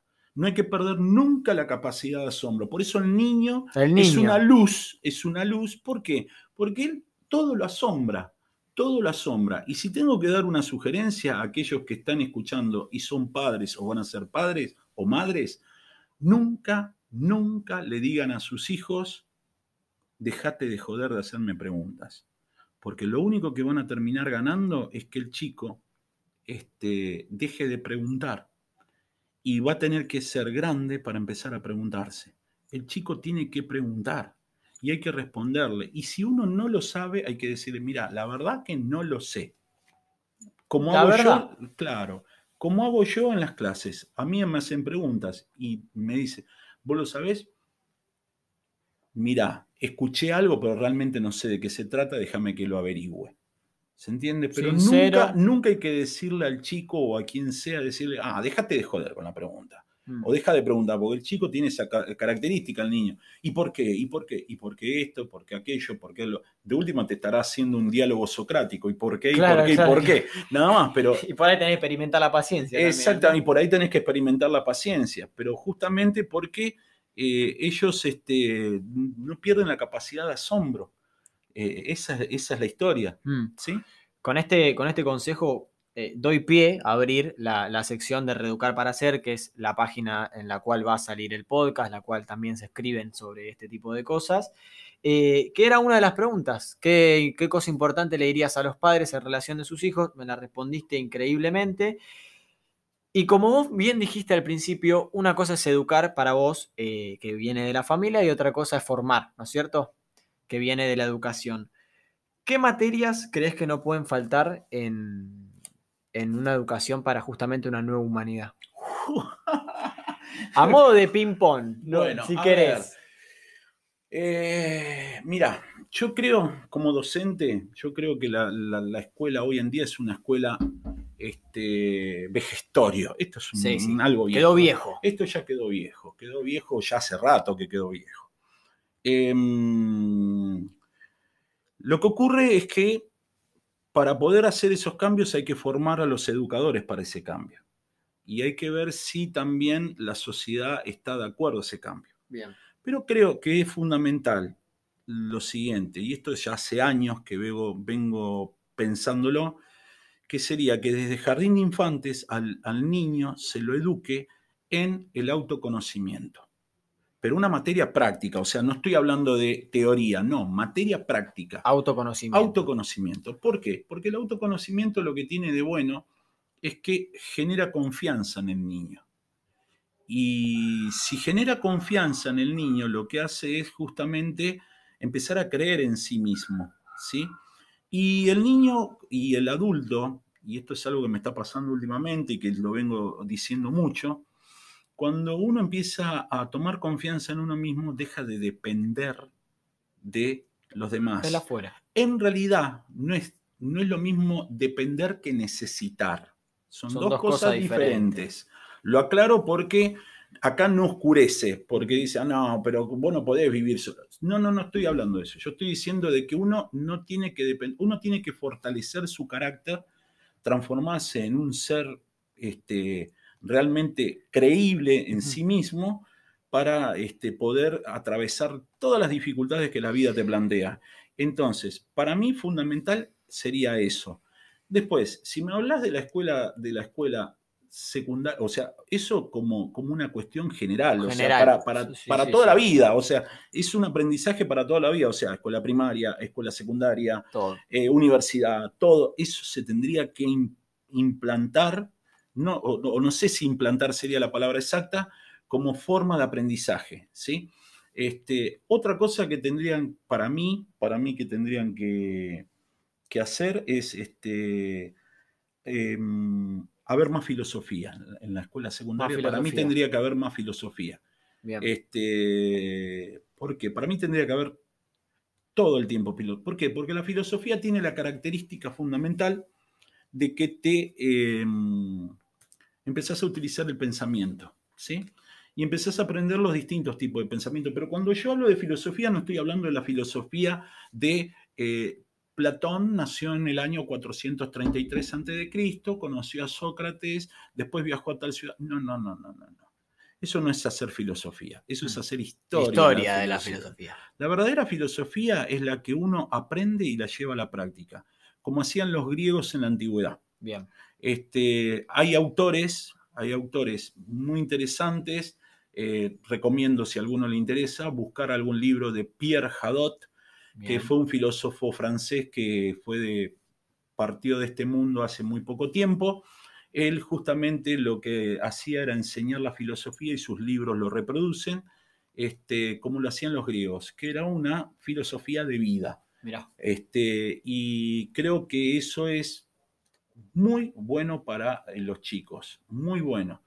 Eh, porque justamente cuando vos aprendes a, filosofar o, a, aprendés filosofía, eh, tu mente se dispara de tal manera, de una manera tal, que podés este, volver de nuevo a lo que estábamos hablando antes, a, abrir esa puerta del inconsciente empezar a fluir en una información que eh, hasta uno se sorprendería las cosas que van saliendo y llegará el día en el cual empieces a preguntarte cosas y a respondértelas de una manera rápida que hasta el asombro que te va a producir es tal, porque justamente lo que se genera ahí es la intuición.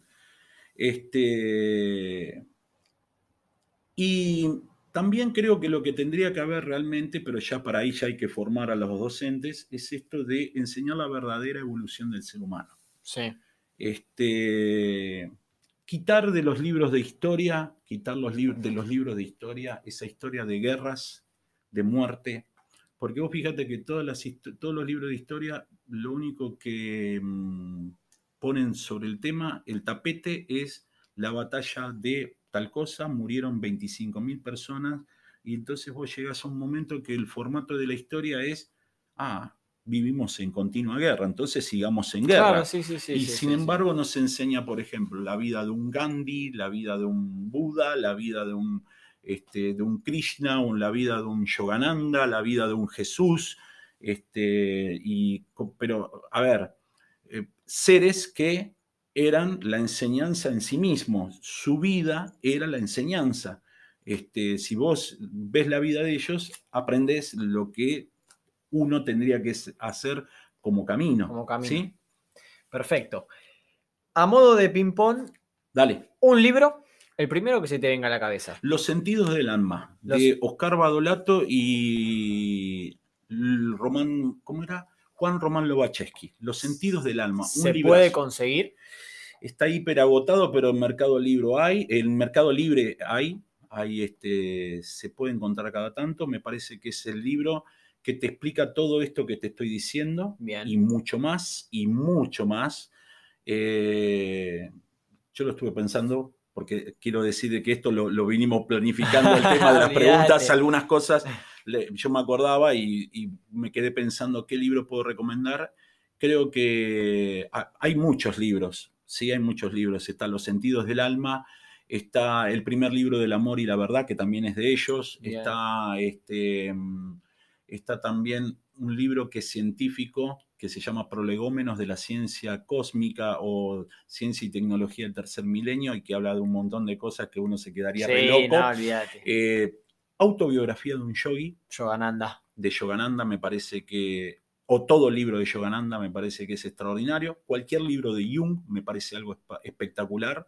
Este, si querés leer también, este, si te interesa la parte mm, filosófica de la India, podés leerlo a Vivekananda, que también fue un gran maestro, eh, discípulo de Ramakrishna, este, también un genio, un hay millones. No, bueno, pero si tengo que decir, vos me decís, un libro, un libro. Los sentidos del alma. Los sentidos del alma de Oscar Badolato y Juan Lobacheski. Me parece que es. Fantástico. Es un libro chiquitito, pero es. Potente. Es poderoso. Poderosísimo, porque las cosas que dicen ahí, nunca en ningún lugar lo vas a encontrar. Está ahí, está ahí.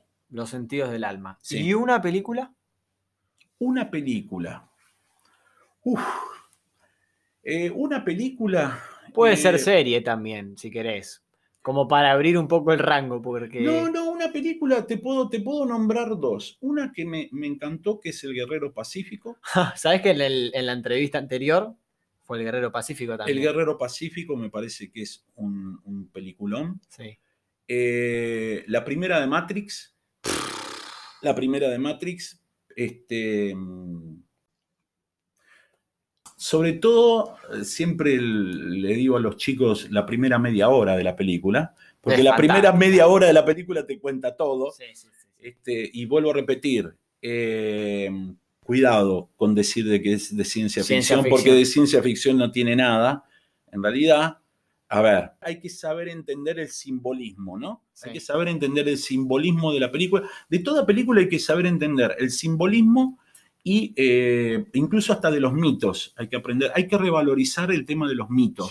¿sí? Porque los mitos antiguamente tenían como objetivo, eh, no se olviden que la gente, era muy poca gente que sabía leer y escribir, entonces el mito tenía como, como objetivo que la persona, este, al escuchar el mito, que alguien lo lea o que lo recite, eh, lo deje pensando, como las parábolas de Jesús. Sí, sí, total. Entonces, en ese trabajo interno mental empezaban a surgir las ideas del símbolo. Acuérdense que la palabra símbolo en griego significa unir, unir con. Mm. Y llamativamente hay una palabra contraria símbolo que se llama diablo. Diablo, que significa atravesar o fragmentar con. O sea, en pocas palabras, ese ser que eh, vos sabés que yo no lo nombro, este, en realidad la función que tiene es fragmentar al ser humano. Y al fragmentarlo, la única función que tiene es de retrasar tu evolución. Claro. ¿Entendés?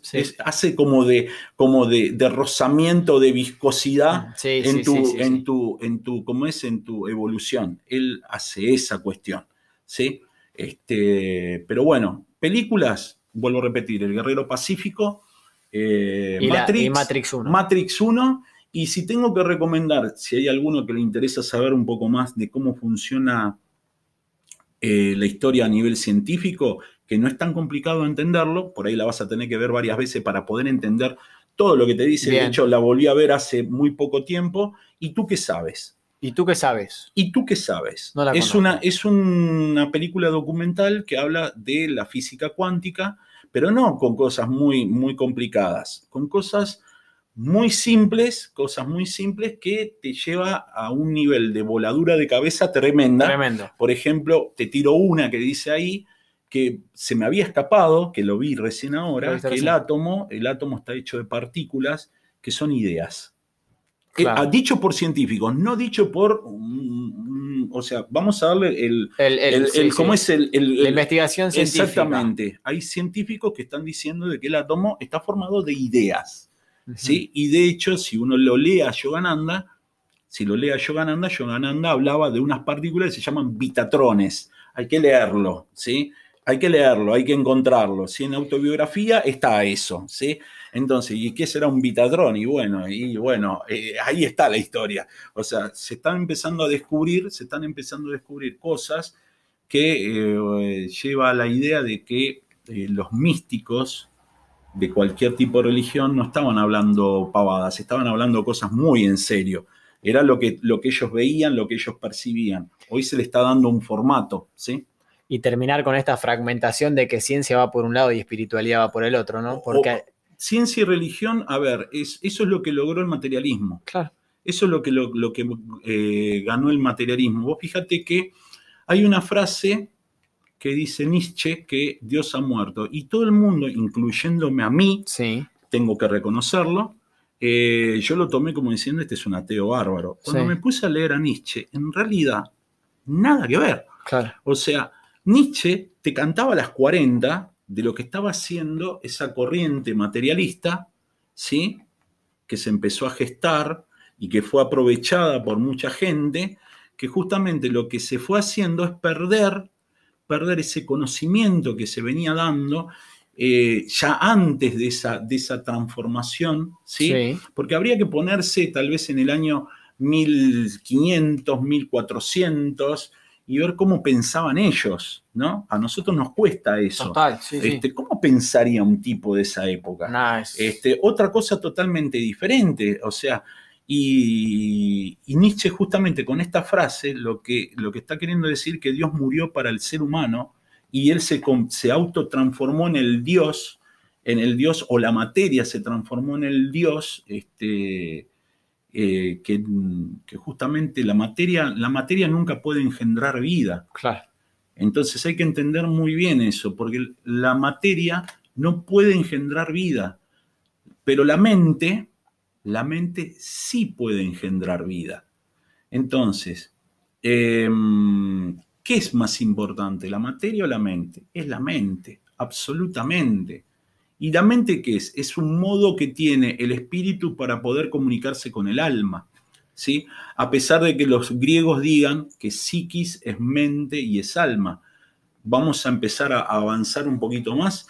La psiquis, la mente, no es el alma, es un instrumento que utiliza el espíritu para poder comunicarse con el alma. Y la mente, a través del cerebro, permite al alma comunicarse con esta realidad que se llama un cuerpo material. ¿Se entiende? Entonces hay que entender esas cosas, esas, porque también es algo que vivo diciendo, en las cosas pequeñas, en los detalles está la historia. Está la historia. Sí. Un ah. detalle mal contado y ya te... Exactamente, te, cambia, te cambia toda la historia. Te cambia toda la historia. Y la última para cerrar, que considero que es quizá la, a mí la que más me gusta en particular, eh, un mensaje que le quieras dar al ser humano, a la humanidad. Eh, oh, bueno. Más eh, allá de lo que estuvimos hablando hasta recién, que es recontra jugoso, ¿no? Pero si le tenés que hablar al ser humano. Mira. Em, les voy a transmitir lo mismo que a mí me enseñó mi maestro, que nos enseñó mi maestro. Este, el hombre tiene, el ser humano, tiene alas que se le que hay que abrir. Son dos alas. Para volar necesitas dos alas. No puedes tener una sola ala. Una ala es la fe y la otra ala es la esperanza. Uno nunca tiene que perder la fe. Y cuando yo hablo de fe, no estoy hablando de la fe ciega, porque eso genera fanatismo, sino la fe con conocimiento. Bien. ¿Sí? O sea, uno tiene que aprender a tener fe pero con conocimiento, con conocimiento de causa, dirían, ¿no? Sí, sí, total. Entonces, y la esperanza, porque hay un dicho muy viejo que dice que no hay prueba, no hay prueba que uno no pueda superar. No hay prueba que uno no pueda superar. Se pueden superar todas las pruebas. Y estamos en un momento de prueba, de examen. Este tiempo actual que estamos viviendo como humanidad, no como sociedad, pues yo considero que la sociedad es una sociedad de tipo planetaria, no es una sociedad de tipo local, de un país, porque si me voy afuera, me voy a... Ayer jugaba con mis alumnos y les decía, este, porque viste que ahora por el tema de la vacuna te van a dar un pasaporte para viajar a otro país y toda la historia, y yo digo, y, pero ¿y si yo no tengo pasaporte, yo puedo pasar de un lugar a otro? No, profe, te van a echar a patada. ¿Y por qué me van a echar a patada? si las, fronteras no existen. Hmm. Si las fronteras no existen, yo soy un habitante del planeta Tierra. Yo puedo ir por donde yo quiera y no tengo que llevar ningún papelito, digo yo. Este, de hecho, siempre digo, yo soy un, como es, un habitante del universo, yo puedo ir a donde yo quiera. Lo que pasa es que son los estados los que te ponen esos límites. Habría que ver hace 500 años si te pedían un papelito para pasar de la frontera del imperio alemán al imperio austrohúngaro, ponele. Sí, sí, sí, No existía eso. Vos podías caminar de un lado para otro, por ahí tenías que llevar un papelito para, este, para decir, mirá, este, este puede, puede andar, este, pero no, no había una frontera. Las fronteras te las establecieron los estados. Y si vos te vas afuera del, del, planeta, esos límites no existen. Eso te da la perspectiva de que nosotros no tenemos límites. Los límites no los impusieron. Entonces, no hay que perder la fe y la esperanza, porque todo esto ha de pasar. Cosas nos van a gustar, cosas no nos van a gustar, nos van a disgustar, pero hay que tomarlo como un aprendizaje. Un aprendizaje. Es todo un aprendizaje. Y lo que se viene, lo que se viene después de todo esto, cuando pase todo esto, es algo tan extraordinario que no hay, no hay imaginación que pueda captarlo no hay imaginación alguna que pueda captar lo que se viene después de todo esto. Va a ser tan maravilloso, pero tan maravilloso, que em, de todo lo que vivimos hoy en día, muy poco quedará. ¿A qué me refiero con eso? Me refiero a modo de vivir. Muy poco quedará. Porque todo será nuevo. Todo será nuevo desde un sentir, desde un vivir, desde un transitar, va a ser totalmente diferente, en el cual eh, el proceso evolutivo se va a acelerar de tal forma que lo que nosotros hemos evolucionado en millones de años planetariamente, en el término de 200, 300 años, será ampliamente superado. Y como el ser humano ya va a tener otros patrones de pensamiento y de sentimiento, de emociones, ya no emociones encontradas, sino emociones no encontradas en el sentido en conflicto, sino encontradas con el otro, ¿sí? Em, como va a ocurrir eso, en resonancia, todo lo que ocurra, así sea científico, filosófico, religioso, em, de, la, parte del arte y todo eso, va a tener un, nivel que hoy en día es prácticamente nulo a ese nivel que vamos a, alcanzar. Por eso digo, no hay que perder ni la fe ni la esperanza. Y sí hay que seguir caminando y hay que seguir buscando y hay que seguir buscando porque, como decía Yogananda, la búsqueda es eterna. Piel de gallina. Néstor, amigo, mil gracias por pasar por, por, el programa. La verdad que ha sido un honor, es un honor eh, tenerte en este espacio, eh, tanto para mí como para los que vayan a escuchar el programa, supongo que también. Eh, ahora te voy a dar un regalito, eso va por fuera. Así que. Un millón de dólares. Un millón de dólares. Chusmas, chusmas no van a saber. no, no, no. Es una siempre digo, siempre digo que yo quiero tener un millón de seguidores en Instagram y en Facebook para que después me donen un dólar cada uno. Claro. y soy millonario. Olvídate. Bueno, Néstor, mil gracias por pasar. Eh, espero que que te haya gustado. Sí, sí, sí, me gustó mucho. y bueno, en breve ya lo, estaremos viendo al aire. Dale, listo, listo, buenísimo. Esto, esto ha sido Pronoia con Néstor Raúl Pérez, ex profe y ahora amigo. Eh, así que nada, les mando un beso grande y nos veremos en el próximo.